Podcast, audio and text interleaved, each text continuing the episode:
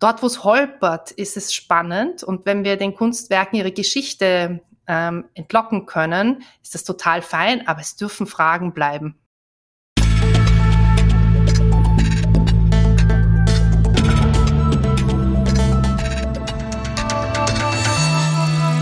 Ausgesprochen Kunst. Der Podcast mit Alexander Giese.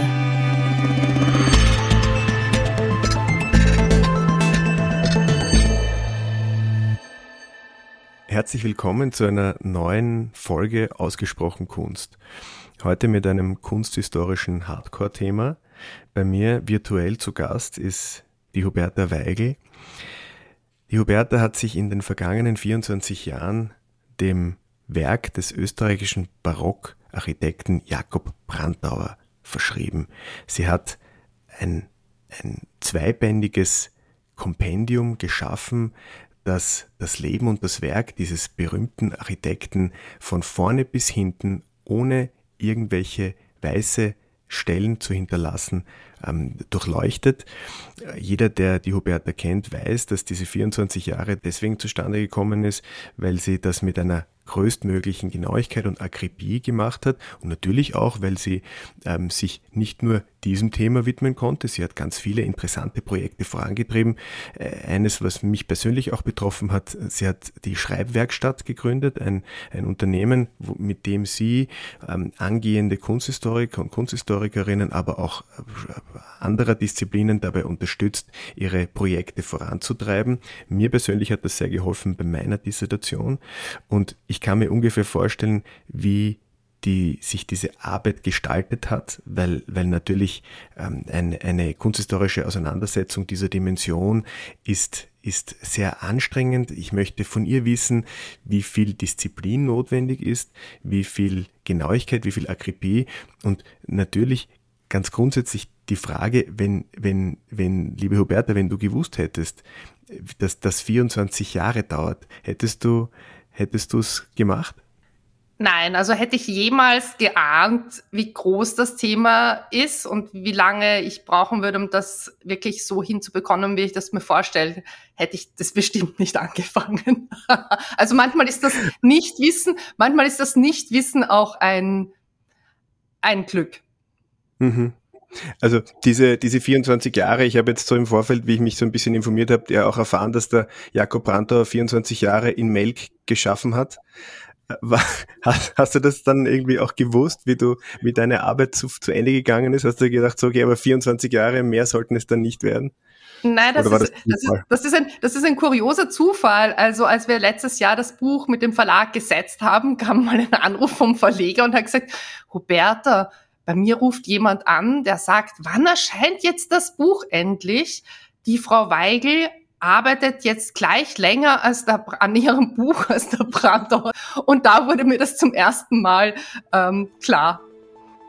Jakob Brandauer, geboren 1660 in Tirol, war einer der bedeutendsten österreichischen Barockbaumeister. Wann und wo Brandauer das Handwerk des Bildhauers erlernte, ist unklar – Überliefert ist, dass er im Alter von 17 Jahren eine dreijährige Maurerlehre bei Georg Asam in Schnann in Tirol begann. In den 1690er Jahren entstanden erste Bauten Brandauers. Als sein Hauptwerk gilt die Stiftskirche in Melk, mit deren Neubau er 1702 betraut wurde.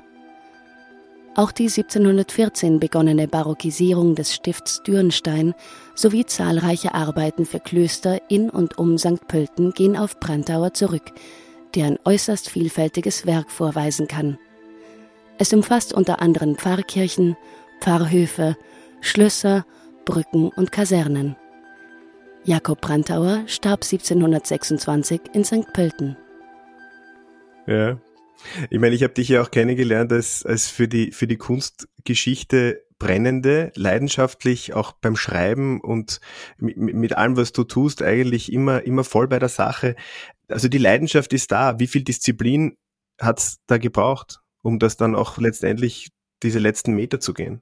Naja, also also ich muss dazu sagen, es war eben als Dissertationsprojekt, äh, war der Start, ja, und ich habe dann bald, ähm, naja, bald nach zwei Jahren festgestellt, dass das Thema einfach zu groß ist. Ich habe das auf einer Assistentenstelle eben an der Uni Wien ähm, geschrieben und habe das Thema dann äh, gerafft, ja.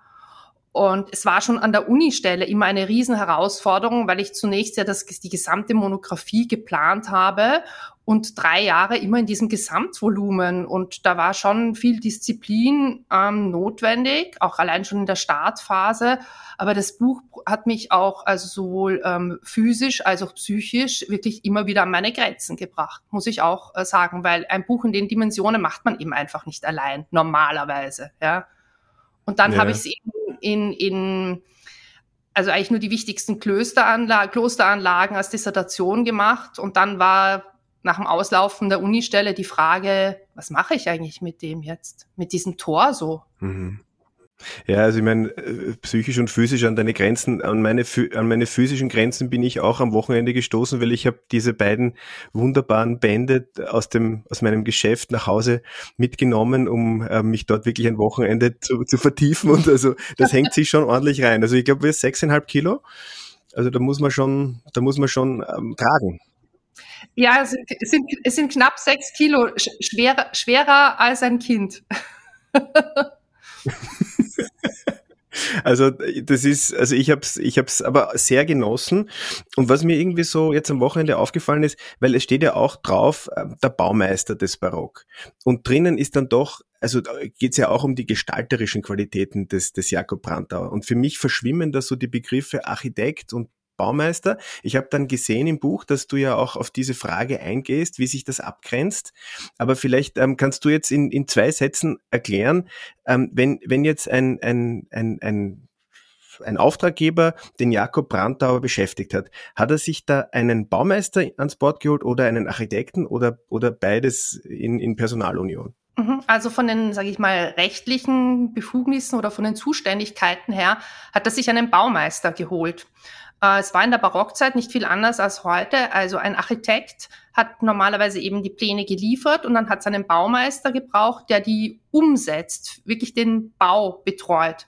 Und der Brandau war Baumeister, das heißt, er kommt aus dem Handwerk. Er hat eine Maurerlehre äh, gemacht in Tirol, bevor er sich in St. Pölten niederlässt und schwingt sich aber von seinen Kompetenzen doch auf das Level eines Architekten, der äh, qualitätvolle Entwürfe liefern kann. Und das hat einen großen Vorteil ähm, für die Auftraggeber, weil er eben im Personalunion Architekt und Baumeister ist, also Entwürfe liefern und ähm, den Bau betreuen. Das heißt, man hat eine Person weniger bei Großprojekten. Und war es auch das, was ihn so erfolgreich gemacht hat, glaubst du? Es hat mit, mit erfolgreich gemacht. Also zunächst einmal ist es sicherlich, ist er in einen, in guten, hat einen guten Platz gefunden, weil er sich 1692 da in St. Pölten niederlässt. Ähm, es gibt einen großen Bauboom, äh, in der Haupt- und Residenzstadt Wien wird gebaut. Und im Umfeld von St. Pölten sind mehrere Klöster, die noch nicht, also wo es irgendwie ansteht, dass sie bauen, äh, teilweise auch Verwüstungen nach den Türken, ansteht Modernisierungen und da lässt er sich ähm, nieder und ist dann eben auch in der Lage, ähm, recht oft auf die Baustelle zu kommen. Also eine so mhm. direkte, intensive Baubetreuung war durch ihn möglich und das haben die Auftraggeber geschätzt. Also der Maker-Abt hat ihn vertraglich verpflichtet, einmal im Monat auf die Baustelle zu kommen und das ist viel. Und das hat er auch gemacht. Das hat er auch. Man kann das ganz gut in den Quellen nachvollziehen, dass er das doch ähm, weitgehend gemacht hat. Das ist die Quellenlage nicht lückenlos, aber nach Melk ist er tatsächlich sehr regelmäßig gefahren, auch nach Herzogenburg. Mhm.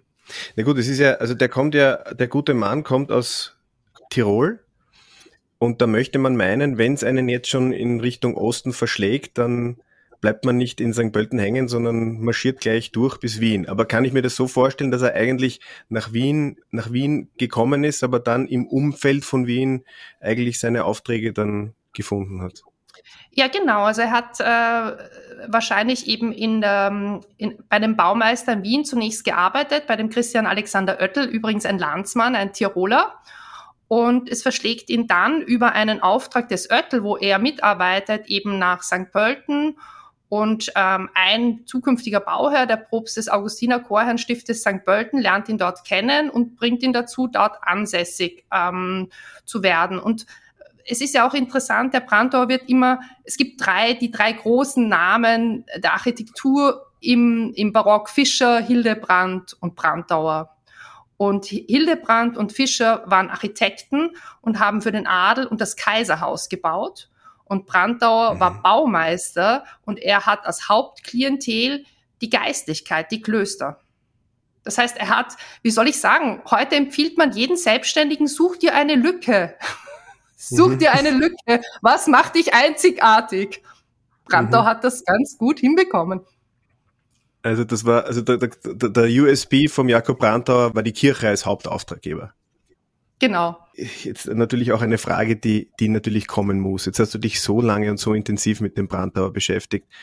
Ist das Thema für dich so abgeschlossen oder, oder gibt es da jetzt noch Spin-offs? Hast du vor, das irgendwie auch online, das Werkverzeichnis ähm, zu publizieren und weiterzuführen in irgendeiner Form oder ist jetzt mal Brandauer Ende?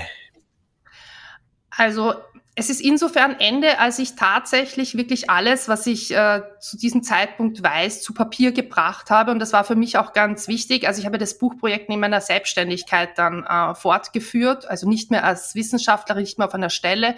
Und ich habe wirklich alles, also ich habe mir den Luxus gegönnt, alles zu Papier zu bringen, äh, was ich weiß. Und ich habe jetzt auch keine Forschungsambitionen mehr da weiter. Also es werden immer noch Korrekturen und Dinge aufpoppen, aber da habe ich kein Interesse.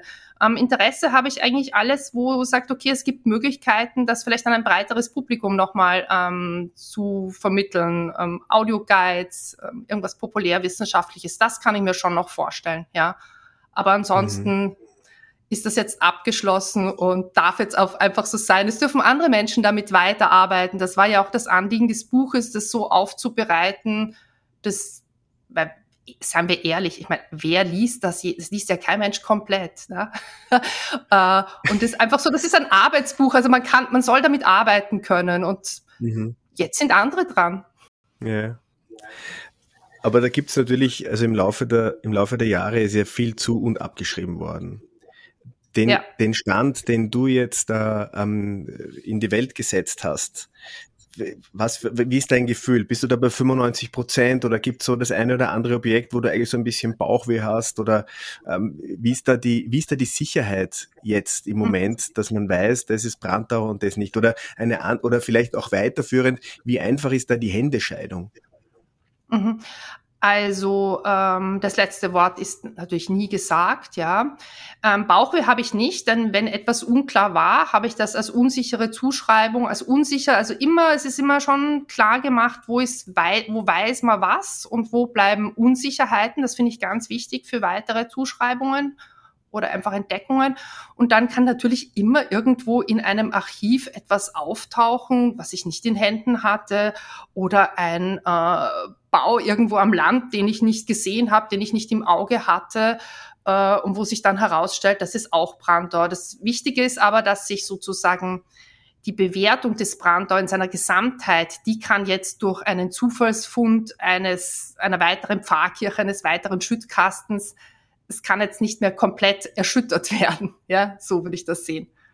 Ja, ja ich meine, die, das digitale Zeitalter hat mich natürlich auch zum, zum Überlegen gebracht und ich stelle mir das jetzt so vor. 1997, wie du begonnen hast, hast du auf was für einem Gerät begonnen zu schreiben?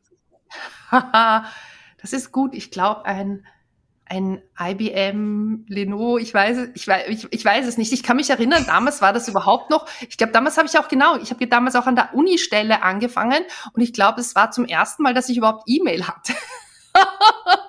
Oder?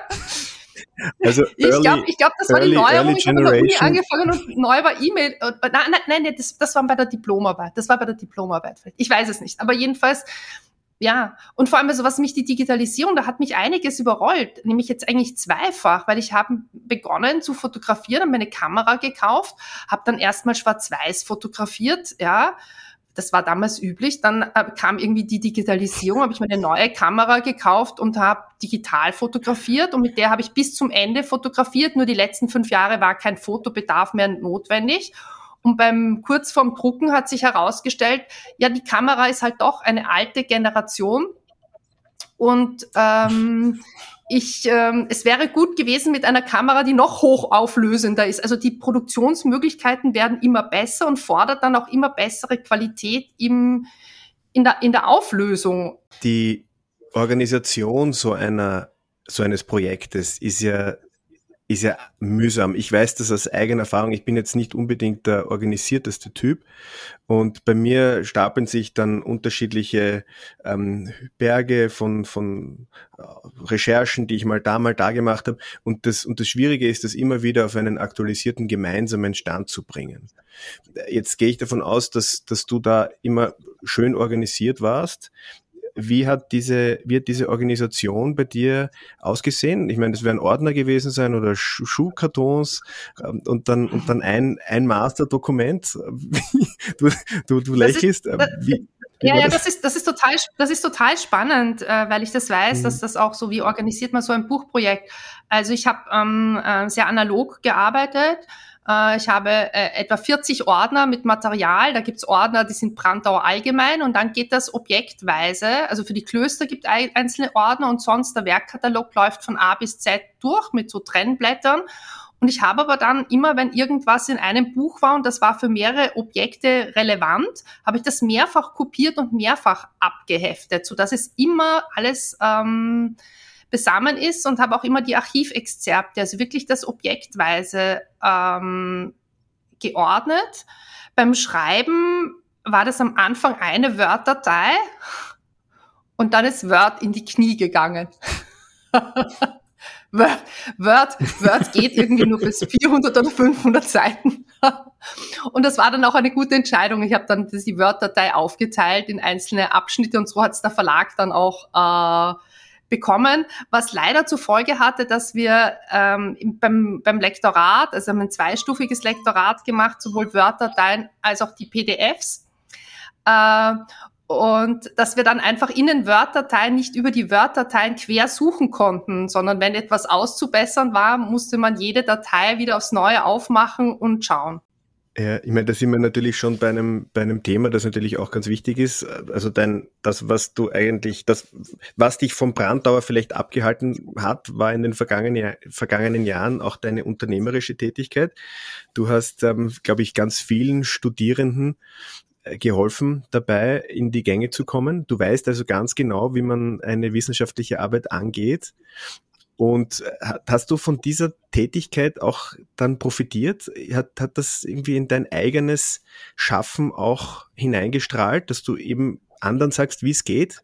Also ich muss sagen, ich habe selbst bei meiner Dissertation natürlich einfach auch kapitale Fehler gemacht. Vielleicht auch, weil die Arbeit nicht optimal betreut war. Also zum Beispiel ein zu großes Thema mir gesucht, also mir gesucht, ja. Also ich bin zu einem zu großen Thema gekommen, ja.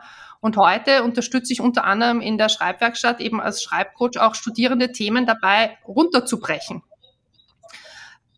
Und auch bei mir war das ein Lernprozess. Also ich würde sagen, die Studierenden, die ich heute in Coachings und Workshops äh, unterstütze, profitieren davon, dass ich ein mega Projekt gemacht habe. Also mich erschüttert einfach überhaupt nichts mehr. Aber angefangen habe ich natürlich auch mit einer ersten ähm, Pro-Seminararbeit, übrigens über irgendein Thema, wo du wahrscheinlich viel sattelfester bist, dass ich irgendein irgendwie Malerei, Impressionismus aus dem Belvedere. Und ich hatte damals wirklich sowas von keine Ahnung. Es hat mir keiner gezeigt, wie ich Literatur vorfinde. Und dann bin ich, habe ich einfach in der Bibliothek des Belvedere angerufen, obwohl ich an der Uni studiert habe und gesagt, können Sie mir Literatur geben? und haben mir die drei Bücher gegeben und dann habe ich eine Proseminararbeit geschrieben und es war ein Gnadenakt, dass ich einen Vierer bekommen habe. Keine Ahnung, wie man sowas ja. schreibt, wie man Forschung wahrnimmt, wie man exzerbiert. Wahrscheinlich war es auch noch teilweise ein Plagiat. Ich habe einfach zusammengeschrieben, gemacht, ja, das steht da in den Büchern, das schreibe ich halt zusammen. Das heißt, das ist ein Lernprozess und auch ein, ein Verstehen, wie Wissenschaft funktioniert und wie wichtig es ist, einfach eine Freude zu entwickeln, in Wunden der Forschung zu, zu bohren. Also die Unklarheiten sind da eigentlich äh, da, wo der Weg weitergeht. Mhm.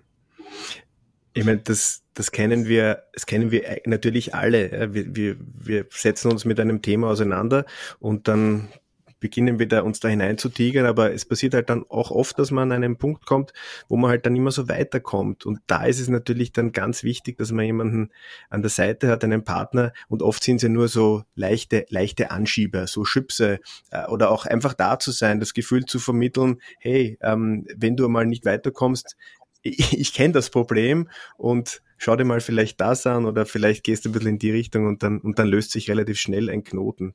Ich meine, das muss ja für dich auch äh, ein, ein, ein sehr, wie soll man sagen, ähm, befriedigend sein, wenn du, wenn du deinen, wenn du deinen Kunden quasi auf die Sprünge hilfst und wenn sie dann ihre Projekte abschließen können, dann muss das ja sehr schön sein für dich.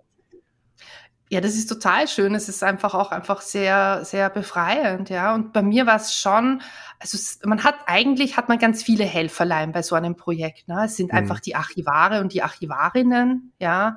Ich hatte einen Kollegen und eine Kollegin, die einen ähnlichen Zugang zur Kunstgeschichte haben oder zu, zur Barockarchitektur wie, wie ich, die sich also nicht nur für Zuschreibungsfragen interessieren, sondern einfach auch für Sozialgeschichte. Also ja, wie hat das funktioniert, wie ist er gereist, also einfach wie, wo hat das gemenschelt? Und das war für mich total wichtig, weil diesen Zugang habe ich in meinem Studium an der Uni Wien so überhaupt nicht vermittelt bekommen. Und ja, dann hatte ich einen äh, studentischen Mitarbeiter, der das Projekt die letzten Jahre begleitet hat und eine ganz wunderbare ähm, Lektorin, ja. Und ich finde, was ganz wichtig ist, unsere Aufgabe als Kunsthistoriker und Kunsthistorikerinnen, den Kunstobjekten ihre Geschichte zurückzugeben. Also das, was sie nicht erzählen, das zurückzugeben. Wie siehst du das? Ja, also ich, ich, ich finde es besonders, besonders dann spannend, wenn es, wenn es auch nicht unbedingt um das Sichtbare geht, sondern um das Verborgene. Die Rückseiten von Gemälden, der Dachstuhl einer Stiftskirche. Ich habe ja auch bei dir im, im Buch, dann haben mich die, diese Fotos besonders äh, getriggert oder mir, mir wirklich so einen kalten Schauer über den Rücken gejagt, eben von so einem, von so einem Dachstuhl, ja, äh, von, von einer Kuppel.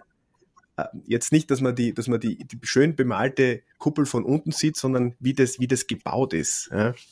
Und da, glaube ich, kriegt man, kriegt man ganz viele, ganz viele Einblicke, wie, also das dahinter, wie etwas, wie etwas funktioniert. Und das ist in meinem Fall genauso, weil ein, ein schönes Bild von, vom, vom Karl Moll oder von, vom Emil mhm. Jakob Schindler, das ist, das, das wird als schönes Bild wahrgenommen. Aber die, die, die, die Geheimnisse, die sich dahinter verbergen, vielleicht eine Notiz am Keilrahmen eines Vorbesitzers, dass man ein bisschen in die Provenienzforschung geht oder auch ähm, vielleicht eine, eine, eine Ausstellungshistorie herstellt, das ist das, was, das ist das, was, wo es dann wirklich spannend wird. Und da merke ich auch, dass, dass das Publikum dann besonders interessiert wird, weil, weil über das Sichtbare, das wurde schon, darüber wurde schon viel gesprochen, aber das Verborgene, die Geschichten dahinter, ich glaube, das ist das, was, was wir erzählen können und, und das auch wollen.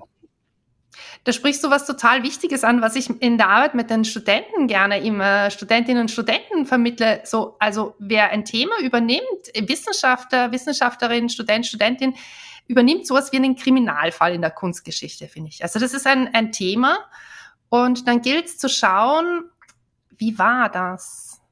Ähm, welche Spuren gibt's noch? Es hat auch mit Spurensicherung zu tun.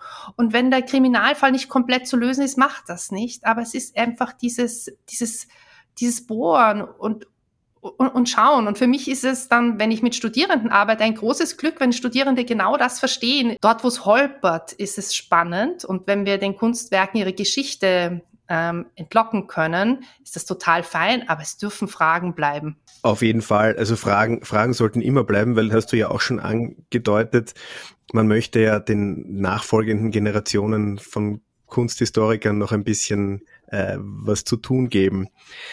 Weil es für mich natürlich auch immer um Schönheit geht. Ja, also für mich ist die, die ein, eine Hauptaufgabe der Kunst auch Freude zu bereiten. Ich bin da vielleicht ein bisschen einfach gestrickt, aber die Schönheit ist für mich ganz wichtig. Und ich habe beim, beim Durchblättern deines Buches bin ich dann hängen geblieben bei einem Foto, wo ein, also ich, ich kann mich jetzt gar nicht mehr erinnern, was für ein Gebäude das im Hintergrund war, aber im Vordergrund ist ein Feld mit ganz vielen Kürbissen, die im grellen Sonnenlicht dort und das ist so ein schönes Foto. Jetzt wollte ich fragen, hast du das gemacht?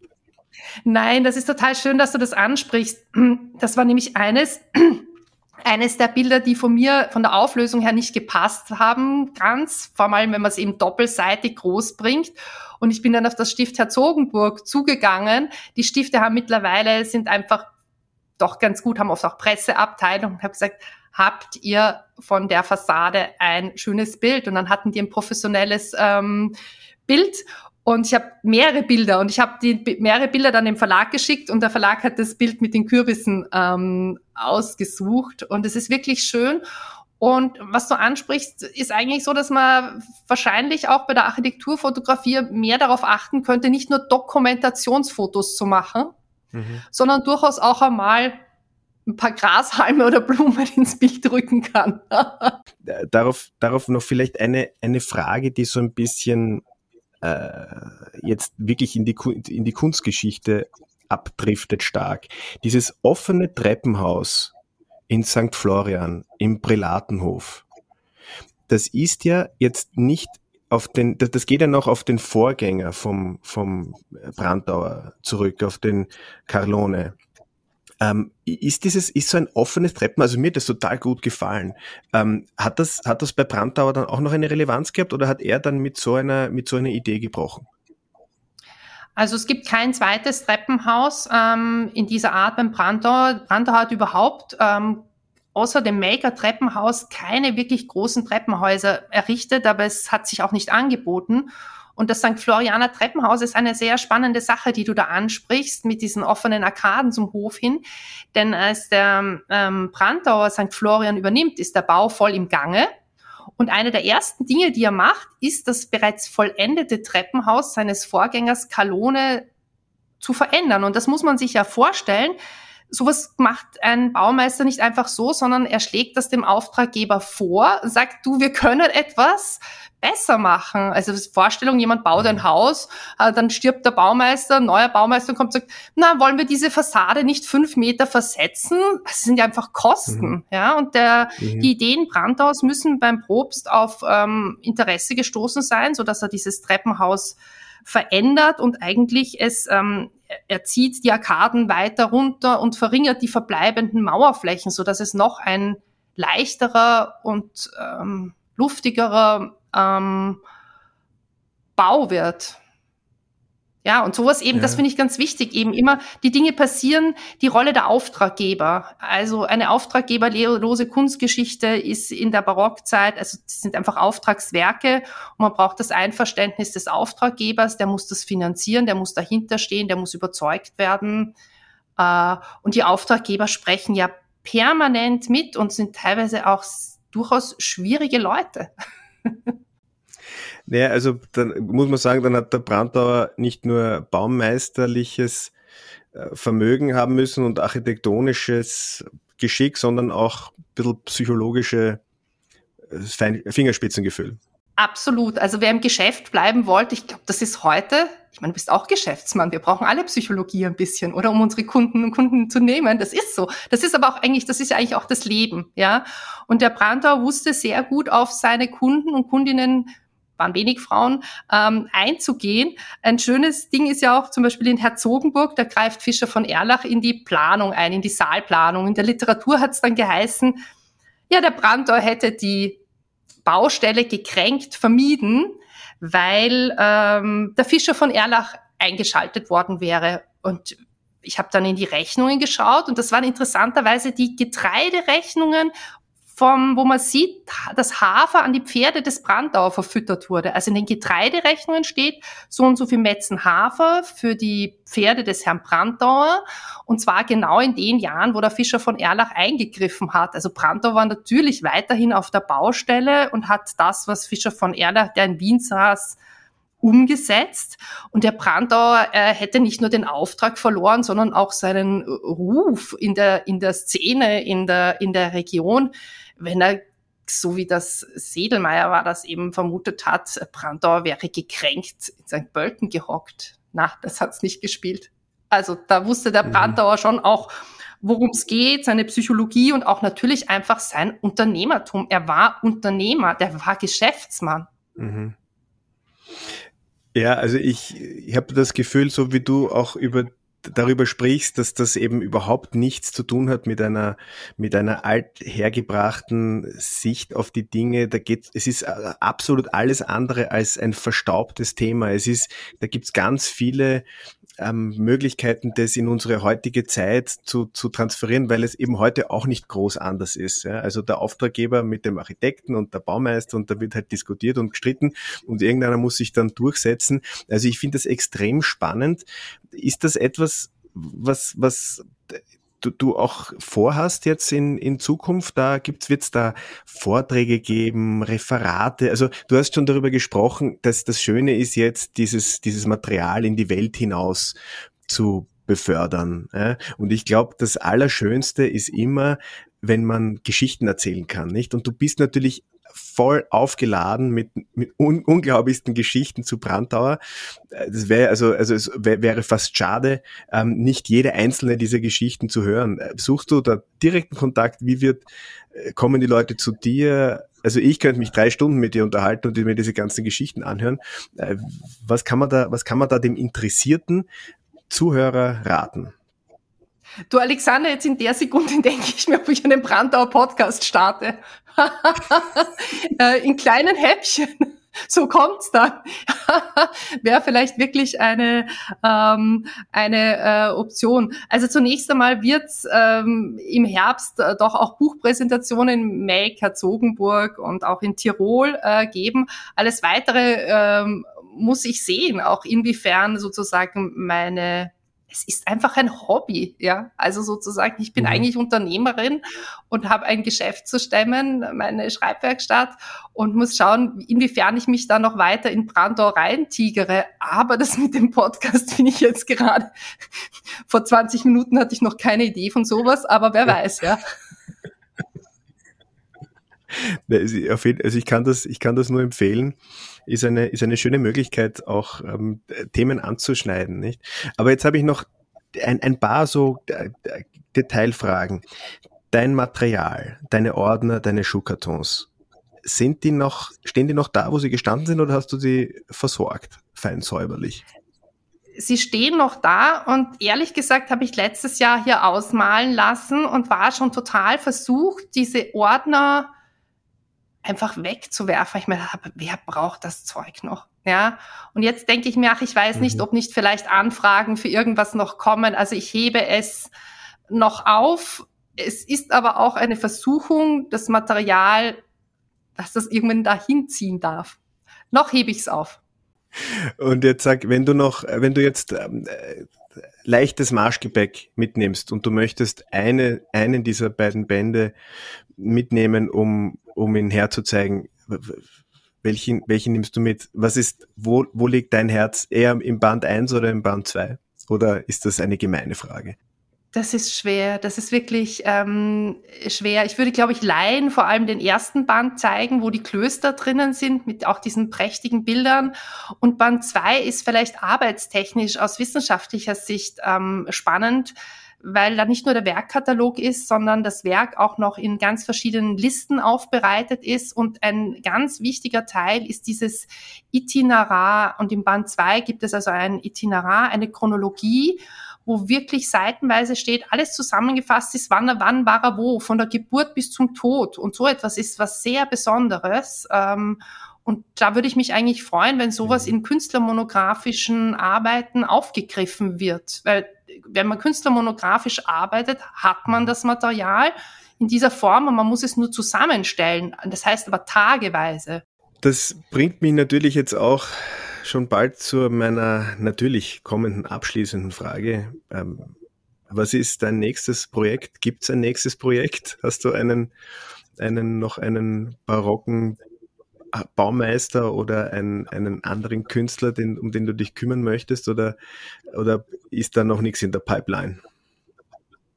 Es ist was in der Pipeline, von dem ich nicht weiß, ob es wirklich noch, ähm, ob, wie, ob und wie das etwas werden kann. Ich habe zusammen mit einer Kollegin in München, mit der Gabriele Dischinger, äh, vor vielen Jahren ein Projekt begonnen über einen einzigartigen Zeichnungsbestand in der Bayerischen Staatsbibliothek von Augustiner Chorherrn stiften. Das sind Zeichnungen aus dem späten 17. Jahrhundert.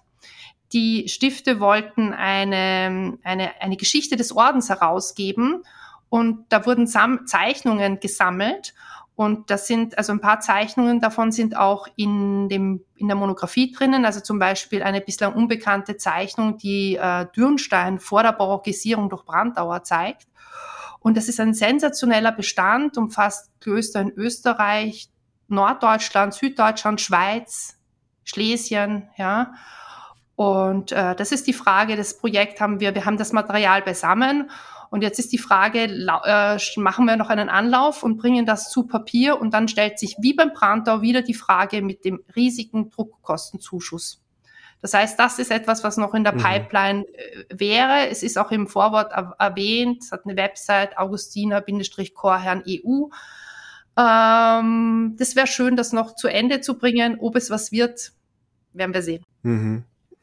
Na gut, da, da bleibt mir jetzt eigentlich nur noch einmal darauf zu verweisen, dass dieses dein Buch über den Jakob Brandauer im Michael Imhoff Verlag erschienen ist. Man kann es über den Verlag direkt beziehen oder in ausgesuchten Buchhandlungen.